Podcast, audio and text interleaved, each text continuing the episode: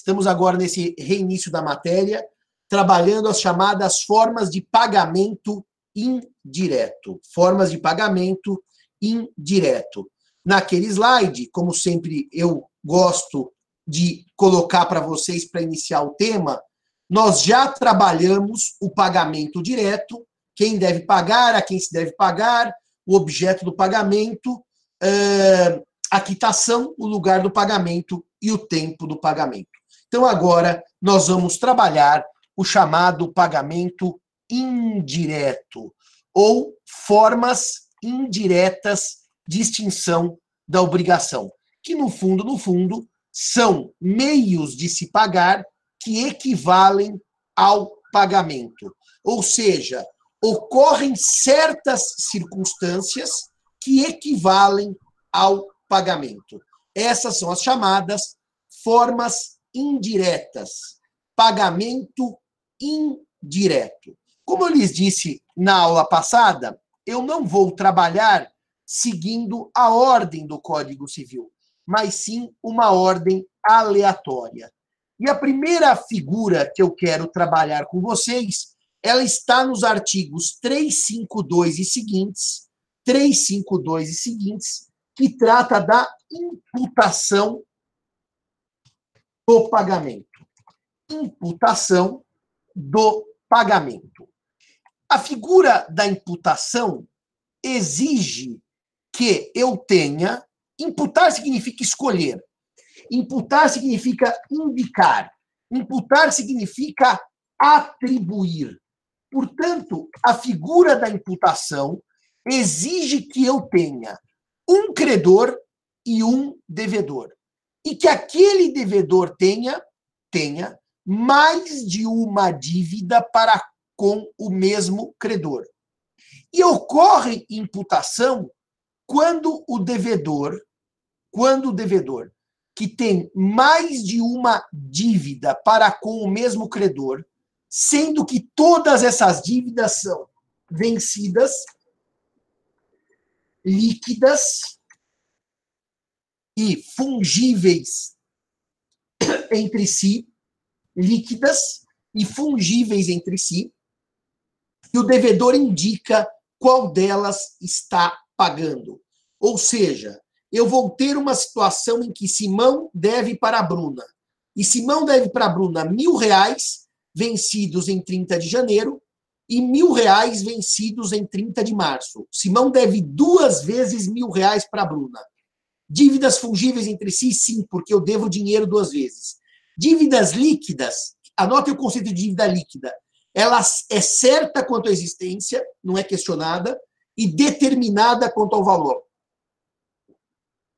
Nessa hipótese de dívidas líquidas, fungíveis e vencidas, o Simão indica qual delas está pagando. Simão, você não é obrigado a pagar a dívida mais antiga? Não, eu não sou obrigado a pagar a mais antiga. Pelo princípio, anotem aí, do favor debitores, o devedor escolhe qual quer pagar. Mas, Simão, você não é obrigado a pagar as duas? Claro que eu sou obrigado a pagar as duas. Mas eu só tenho mil reais. Existem duas dívidas. Quanto eu pago? Mil. Qual delas eu pago? Aquela que eu escolher. E se o credor se recusar a receber? Eu posso me valer da consignação em pagamento. O direito de imputar, o direito de imputar, por lei, é do devedor. O direito de imputar por lei, é do devedor, que não é obrigado a pagar a dívida mais antiga. É uma homenagem ao favor debitores. E se o devedor, Simão, paga mil reais e não diz qual delas está pagando, a de janeiro ou a de março? O devedor não realizou a imputação. Então, o direito de imputar passa ao credor, mas passa ao credor porque o devedor não o exerceu. E se passa ao credor, a imputação se dará pela quitação.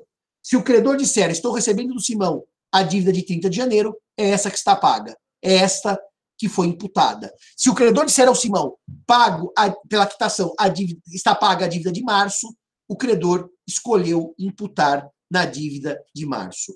Simão, e se o credor não imputar e o devedor também já não imputou? Bom, ninguém imputou. quem imputa é a lei. E a lei diz que a imputação, que o pagamento é da dívida mais antiga.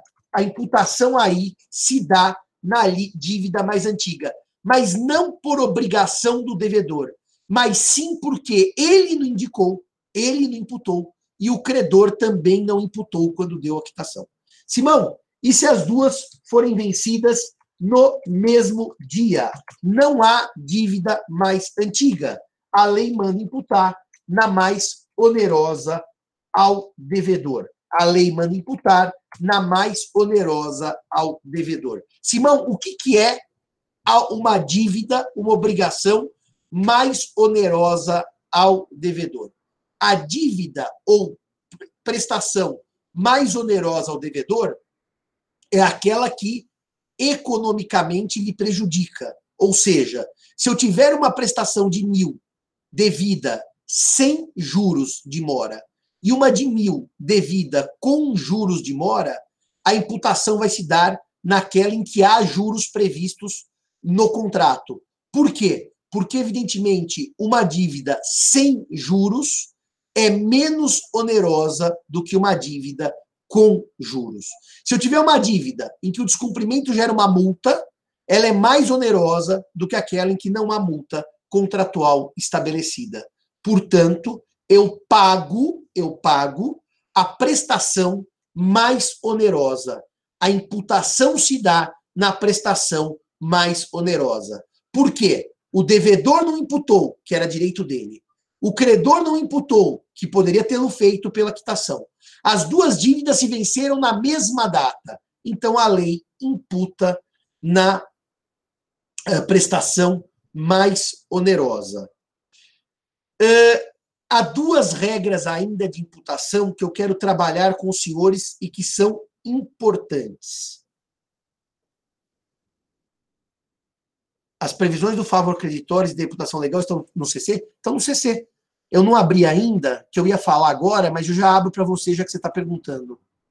O artigo 352, o artigo 352 diz: a pessoa obrigada por dois ou mais débitos da mesma natureza a um só credor tem o direito de indicar a qual deles oferece pagamento se todos forem líquidos e vencidos. Então, a imputação por lei, é direito do devedor. Está aqui o favor debitores.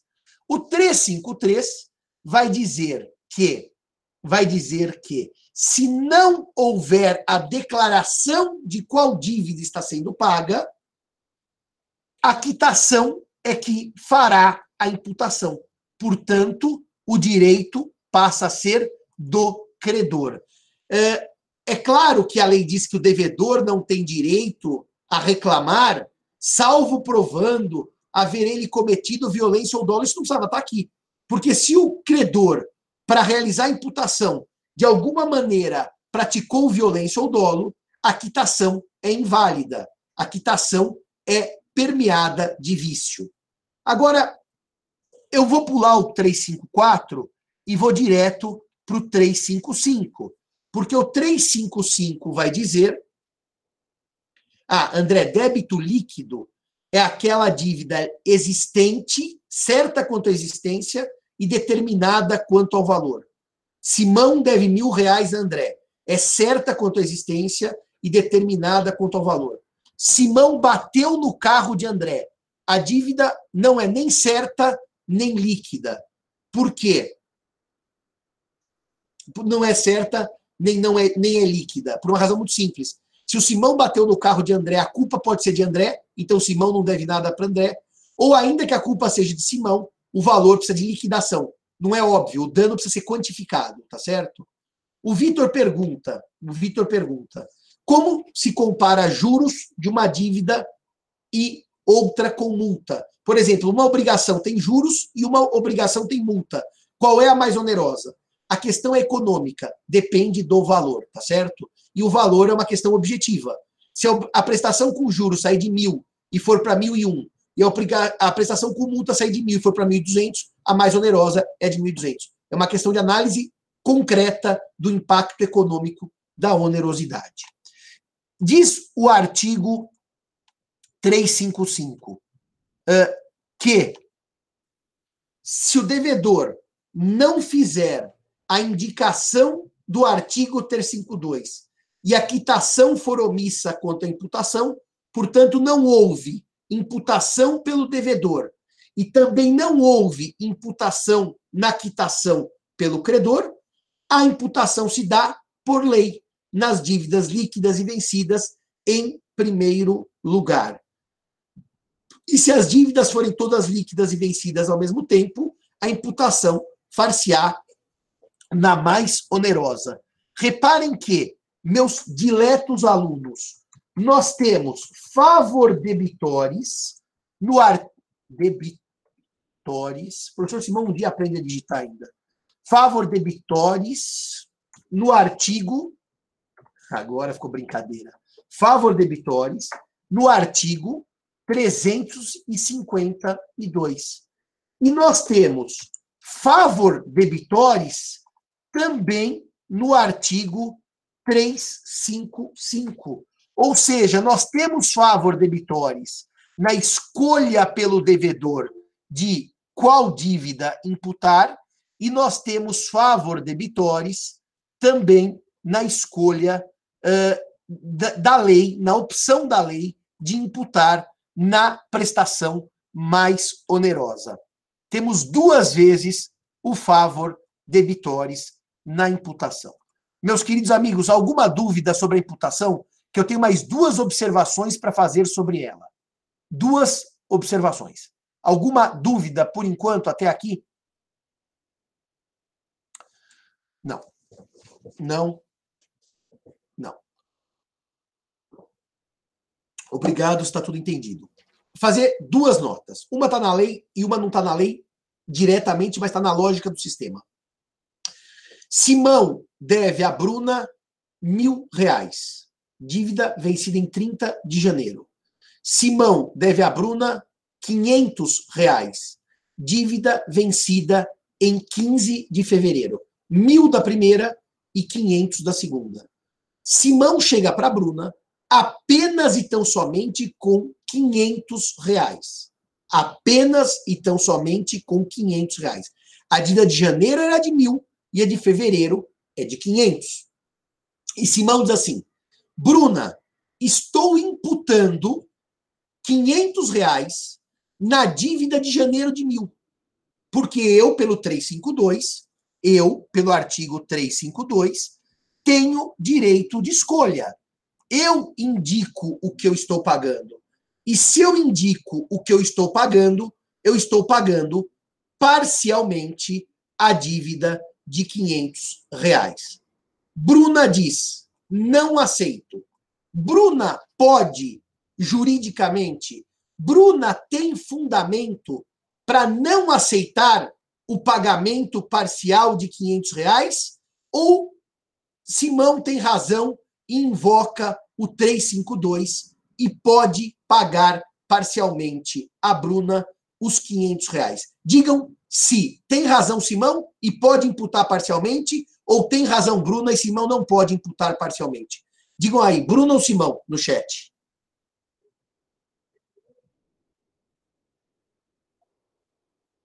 Todos puseram a Bruna. Corretíssimo. A Bruna tá certa. A Bruna tá certa. Corretíssimo. Agora vamos ver o fundamento que Lucas deu. A Bruna pode, pois a dívida era de mil e não de 500. Está perfeito.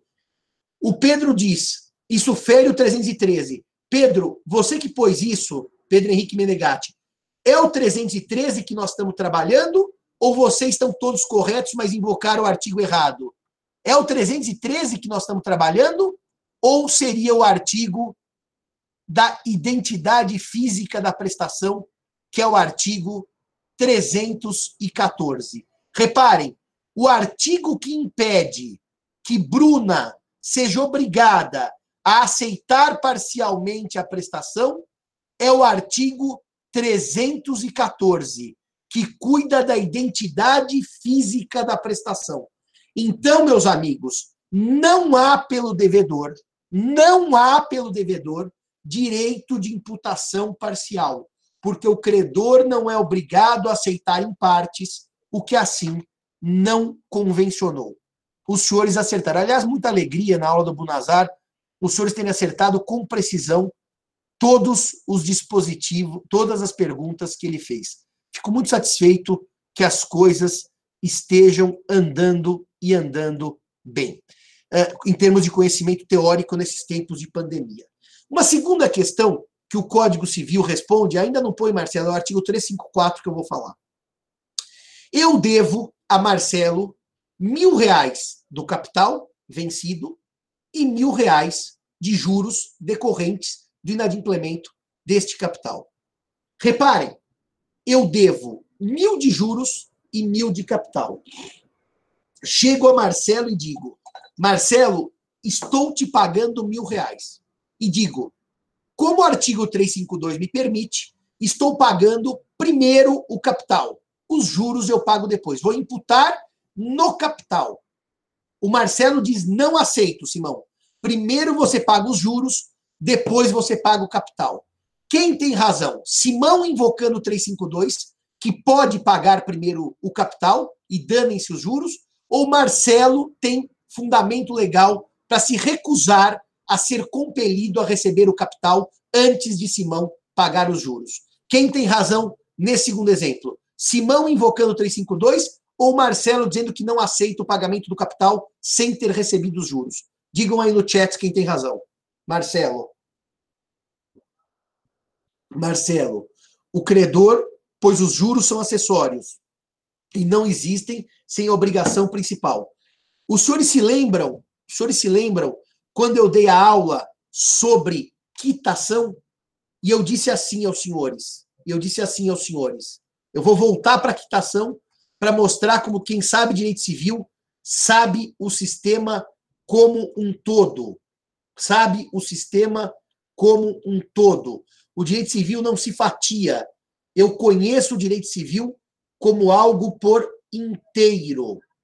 O artigo 323 do Código Civil, trabalhado na aula de quitação, diz que, sendo a quitação do capital sem reserva dos juros, presumem-se pagos os juros. Por quê? Porque na normalidade da vida, primeiro eu quito juros para depois eu quitar capital. Se eu quitei capital, é porque, em tese, por presunção, eu já recebi os juros. Reparem como agora a lógica se mantém no artigo 354 do Código Civil. Marcelo, faz a leitura do 354 do Código Civil, por favor, para os nossos alunos. Bom dia a todos. Artigo 354. Havendo capital e juros, o pagamento imputar-se-á primeiro nos juros vencidos e depois no capital, salvo estipulação em contrário, ou se o credor passar a quitação por conta do capital. Reparem que quem quer pagar é o devedor. Quem tem direito de recusar o pagamento primeiro do capital e depois dos juros é o credor. Agora, um credor pode aceitar, como ele pode quitar o capital antes dos juros. A escolha é dele. A norma aqui não é de ordem pública, é autonomia privada. Então, pode sim o credor aceitar capital quitado, mesmo com juros em aberto. Mas ele não é obrigado a fazê-lo. Há justo motivo para o credor recusar a quitação do capital porque os juros não foram ainda quitados. Portanto, no meu exemplo, quem tem razão é Marcelo, que tem um nome muito chique e se grafa com dois L's e não com L só, porque no fundo ele é italiano, ele é Marcello, que a origem de Marcelo e de Marcello é o Marcellus romano, ou Marcellus romano, depende da pronúncia, certo? Que era o mercado. Dito isto, ou, Marcel, ou, ou, ou o Marcellus era o açougue. Agora já estou com dúvida. Marcelo, depois pesquise se o Marcellus era o mercado ou era o açougue. Eu já tenho essa dúvida agora. Bom, dito isto, nós terminamos a imputação do pagamento. Eu acho que era o açougue, viu? Eu acho que o Marcelo era o açougue. Quer ver? Dito isso, nós acabamos a imputação do pagamento. E acabamos a imputação e eu pergunto aos senhores: alguma dúvida sobre uh, o tema da matéria que nós trabalhamos até agora? Alguma dúvida ou está tudo em ordem? Posso prosseguir para a próxima forma de extinção ou de pagamento indireto? Posso? Alguma dúvida? Ou eu posso partir para a próxima? Posso prosseguir. A próxima forma de pagamento que nós vamos trabalhar é o pagamento com subrogação. É o pagamento com subrogação. O pagamento com subrogação, a Jennifer perguntou. Deixa eu ver. Se ele quitar o capital, pode exigir os juros? Pode, porque a quitação do capital presume que eu quitei os juros antes, mas presume. E o credor pode derrubar a presunção simples, pode derrubar a presunção simples, provando que a quitação do capital não incluiu os juros. Pode, é uma presunção simples.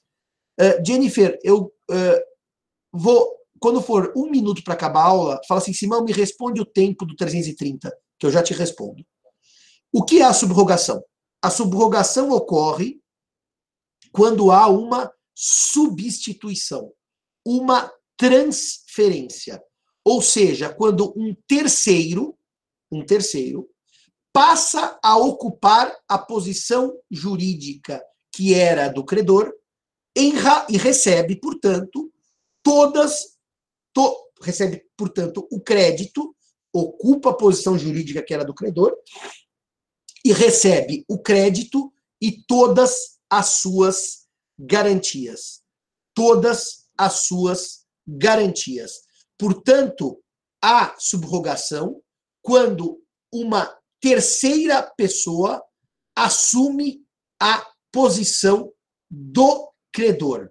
Ou seja, para que isso ocorra, para que ele assuma a posição do credor na subrogação, subrogação sempre se grafa com hífen, subrogação não passou a ter dois R's na reforma ortográfica. Se tivesse passado a ter dois R's, eu teria R, R e mais uh, o, o sub subrogação.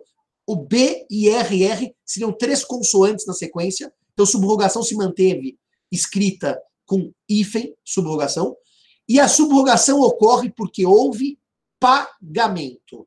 Ô Simão, mas a ideia de alguém assumir a posição do credor no direito ao crédito e todas as garantias já não existe na chamada sessão de crédito que você trabalhou conosco? Já. Então agora eu quero fazer a diferença da sessão de crédito. É, não, tudo bem. Que o Marcelo foi um oficial, que o Marcelo. Tem gente pedindo para entrar aqui na aula, e eu não vou permitir se ele tiver e-mail da USP para evitar exatamente confusão. Que ele foi oficial, que ele foi o, o, o se não me engano, o genro de Otávio Augusto. Teve uma questão assim, mas eu quero a origem da, do termo Marcelo. Marcelo, não Marcelo. Que é o Marcelos, que eu acho que é o açougue romano. Eu tenho 90% de certeza que é o açougue romano. Mas só para prosseguir aqui. Isso não é cessão de crédito? Não. Então anotem no caderno a diferença de cessão de crédito para subrogação. Na subrogação, a transferência se dá porque o crédito foi pago, porque o crédito foi quitado, porque o crédito foi pago, porque o crédito foi quitado. Marcelo, fiador de Simão, paga a Bruna credora a dívida de Simão. Bruna satisfeita, extinção do crédito para Bruna. E Marcelo, fiador, se subroga nos direitos de Bruna. Na sessão de crédito, Bruna diz: Marcelo, quer receber o crédito que eu tenho para com Simão? Simão me deve. Marcelo diz sim. Bruna não recebe pagamento da dívida. A dívida não se extingue. Bruna sai do polo ativo porque cedeu o crédito a Marcelo. Ah, é o mercado, né, Cícero? Então não é o açougue. Veja como é que era o açougue em latim. Relativo ao mercado, Marcelos, é isso. Gêneros alimentícios. Eu sabia que era isso. Agora, quando eu estive em Pompeia, eu vi o Marcelos, que é o mercado. Vê como é que era o açougue em latim. A loja que vendia carne, se tinha algum nome específico. Então, quando Bruna cede crédito a Simão, Bruna não recebe a dívida. Bruna recebe pela dívida. Se Bruna cede a Marcelo o crédito, Bruna não recebe pagamento da dívida. O crédito é comprado por Marcelo. Quando Marcelo, fiador, paga a dívida de Simão para com Bruna, paga a dívida de Simão para com Bruna, Bruna está satisfeita. Houve extinção da obrigação para Bruna. É por isso que a sessão de crédito se encontra no tema da transmissão da obrigação. E a subrogação no tema da extinção da obrigação por pagamento indireto. Na subrogação, tem que ocorrer extinção, para que Bruna, credora originária, receba o pagamento. Na sessão de crédito, Bruna, que era antiga credora, deixa de ser credora, não porque recebeu o crédito, mas porque transmitiu o crédito, ou vendeu ou doou o crédito. Sessão onerosa ou sessão gratuita. Está claro para vocês, e ficou claro para vocês, que o instituto da sessão de crédito não é igual ao da subrogação? Não é igual porque na sessão de crédito eu tenho transmissão da obrigação e na subrogação alguém recebe o pagamento e extingue a obrigação para o credor primitivo? Tudo bem até aqui? Alguma dúvida quanto a essa distinção entre cessão de crédito e obrigação? Marcelo, mas isso que você pôs agora aqui, meu querido, isso é grego, né? Você pôs uns algarismos, uns caracteres em grego, alfabeto grego. Porque isso aqui não é latim, nem aqui, nem a pau. Greek. E tem a origem do nome, tá certo? Butchers, ah, também admite, talvez, o, o, o Marcelo como açougueiro. Tá certo. Alguma dúvida, senhores? Alguma dúvida? O professor Simão ainda conhece alguma coisa de cultura latina. Alguma dúvida sobre isso? Posso prosseguir? Bom, deu para entender sim. A subrogação, ela pode ser de duas espécies, tá? Uma subrogação pessoal ou uma subrogação real. Subrogação pessoal é essa que nós vamos trabalhar. Quando o credor recebe a dívida e um terceiro fica na sua posição. O credor recebe o pagamento e um terceiro fica na sua posição. E, portanto, se subroga no crédito e nas garantias creditórias. Agora, a subrogação pode ser real, que é um tema que não tem a ver com a nossa aula, mas que eu preciso explicar para vocês para que não haja confusão. Quando a subrogação é chamada de real, ela recai sobre uma coisa. E, portanto, uma coisa é substituída por outra em sentido amplo. Eu vou dar um exemplo para vocês com o direito de família. Eu, Simão, me caso por comunhão parcial de bens. Eu, antes de me casar, tinha uma casa, pré-casamento pelo regime de comunhão parcial de bens, a casa que eu tinha antes do casamento é só minha. Não é do meu cônjuge, não é da minha esposa, não é do meu marido. Eu caso, vendo aquela casa já agora já casado e compro outra de igual valor. Diz o Código Civil que os bens comprados na constância do casamento, no regime de comunhão parcial, são dos dois. Então, em tese, aquela casa que eu comprei por 500 mil ficaria na matrícula minha, casado com a minha esposa. Seria comunhão da casa. A minha esposa teria a meação da casa.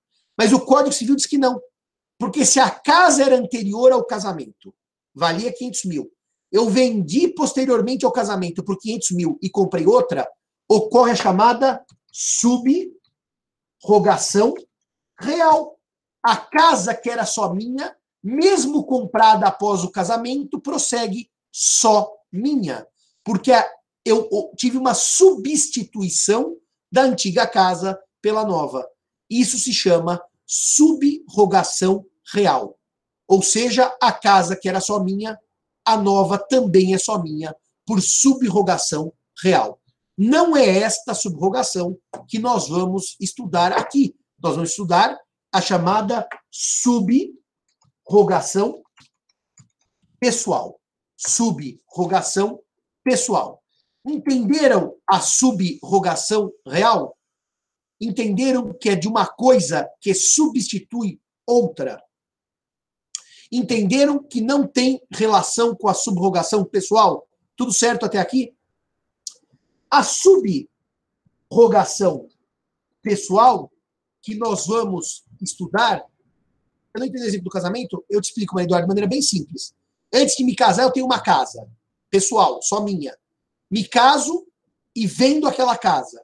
Pelas regras do Código Civil, quem compra uma casa após o casamento, a casa é dos dois, não é só minha. Só que como o dinheiro que eu usei para comprar a casa veio da venda da casa que era só minha, eu vendi por 500 mil uma casa que era só minha antes do casamento e comprei outra depois do casamento, a casa que eu comprei depois, por lei, não é dos dois, é só minha. Não há comunhão, porque eu usei o dinheiro daquela casa que era só minha. Então, ocorre a chamada subrogação, ou seja, a substituição de uma casa pela outra. E por isso que a casa continua sendo só minha, só do Simão, porque a casa anterior já era só do Simão, apesar de ter sido comprada apesar de ter sido comprada após o casamento. Tudo bem até aqui? Entenderam a subrogação pessoal e real? Entenderam a diferença entre uma e outra? Bom, se vocês entenderam isso, eu vou trabalhar a chamada subrogação pessoal. E na chamada subrogação pessoal, eu tenho que trabalhar com vocês os artigos que cuidam das duas eh, da, da subrogação pessoal mas a subrogação pessoal se divide em duas espécies: subrogação pessoal legal e subrogação pessoal convencional. Subrogação pessoal convencional. E, portanto, eu vou trabalhar com os senhores as duas espécies. As duas espécies. A subrogação legal convencional eh, a sua ação pessoal legal, legal, está no artigo 346 do Código Civil. A subrogação pessoal legal está no artigo 346 do Código Civil. E a subrogação pessoal convencional, convencional, está no artigo 300 e 47 do Código Civil. A pessoal legal está no 346. A convencional está no 347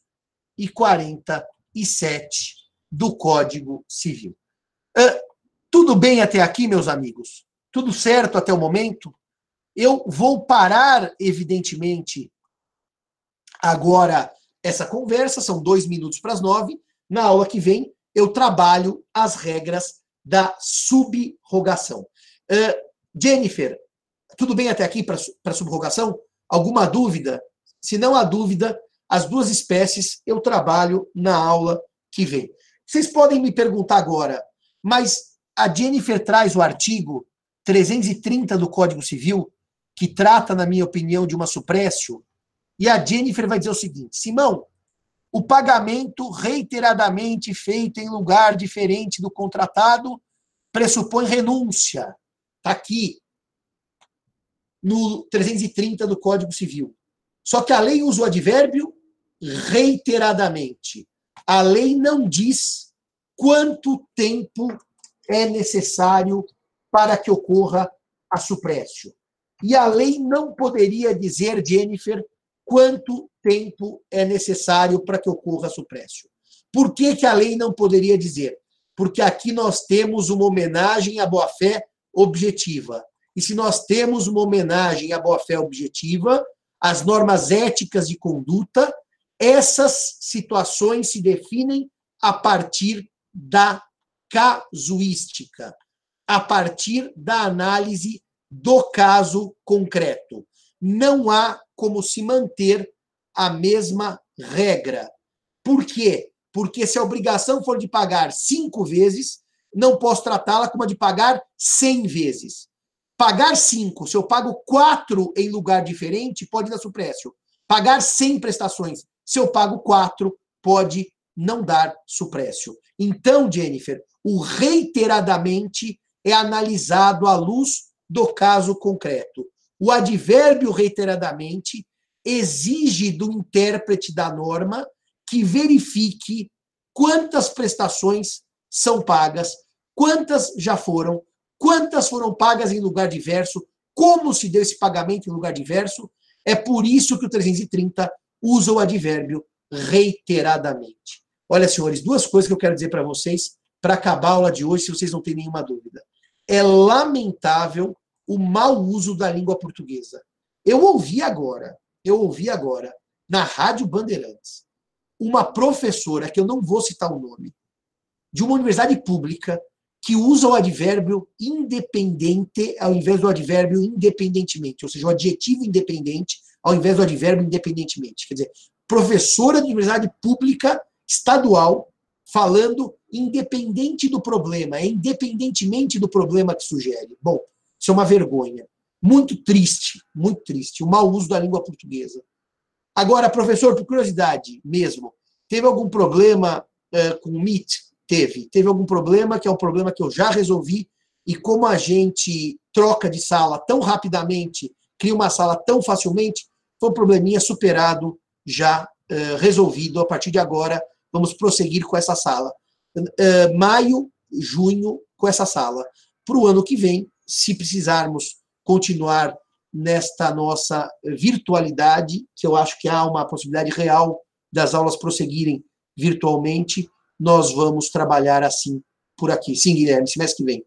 Eu não estou confiante de que a gente possa voltar se não houver vacina ou se não houver realmente é, limites, tá certo? Não há nenhum problema. Nós vamos ter que continuar assim. Eu acho que sem vacina, sem limites, é, vai ser impossível. Por exemplo, por 120 alunos numa sala, lado a lado, isso não é possível. Não acho que será possível. É, quem pergunta da minha gravata? Quem pergunta da minha gravata? A gravata é o Lucas que pergunta. Essa gravata, Lucas, eu estou usando porque é uma gravata que não é histórica, não, mas é uma gravata que me desperta algum saudosismo, porque há uns quatro anos, quando aliás, sete anos, quando eu fiz um evento da faculdade, com vários departamentos lá em Lisboa, eu levei o professor Badaró, foi um dos meus convidados. E nós, por, por coincidência, voltamos no mesmo voo, eu o professor Gustavo Badaró de Justiça Penal. E eu comprei essa gravata em Lisboa. Então, hoje é uma homenagem que eu faço a mim mesmo pelas minhas saudades do velho mundo. Mas não é uma gravata histórica, nem tem nenhuma história com H maiúsculo. Só tem história para mim com H minúsculo, tá certo? Dito isto, amanhã, no mesmo horário, 7h25, estamos juntos. Peçam, por favor, para os alunos criarem é, saudades da época pré-pandemia. Peça para os alunos que não tiverem e-mail USP, criarem os seus e-mails USP, porque nas nossas aulas de graduação eu não vou permitir nenhuma entrada de aluno que não tenha e-mail USP. Se alguém tiver problema e não conseguir criar o e-mail USP, me avise, ou lá no inbox do Instagram, ou no meu e-mail, mas eu gostaria que vocês criassem e-mails USP sim, porque eu quero que todos estejam automaticamente matriculados na reunião. A não ser aqueles que eu convido para assistirem, como os meus assistentes, estagiário, etc., que eventualmente não têm e-mail USP. Aqueles que eu convido, eu conheço pelo nome, portanto, não há necessidade do e-mail USP. Obrigado a todos, obrigado a todas, um grande abraço e até amanhã se Deus quiser. Beijão, meus queridos.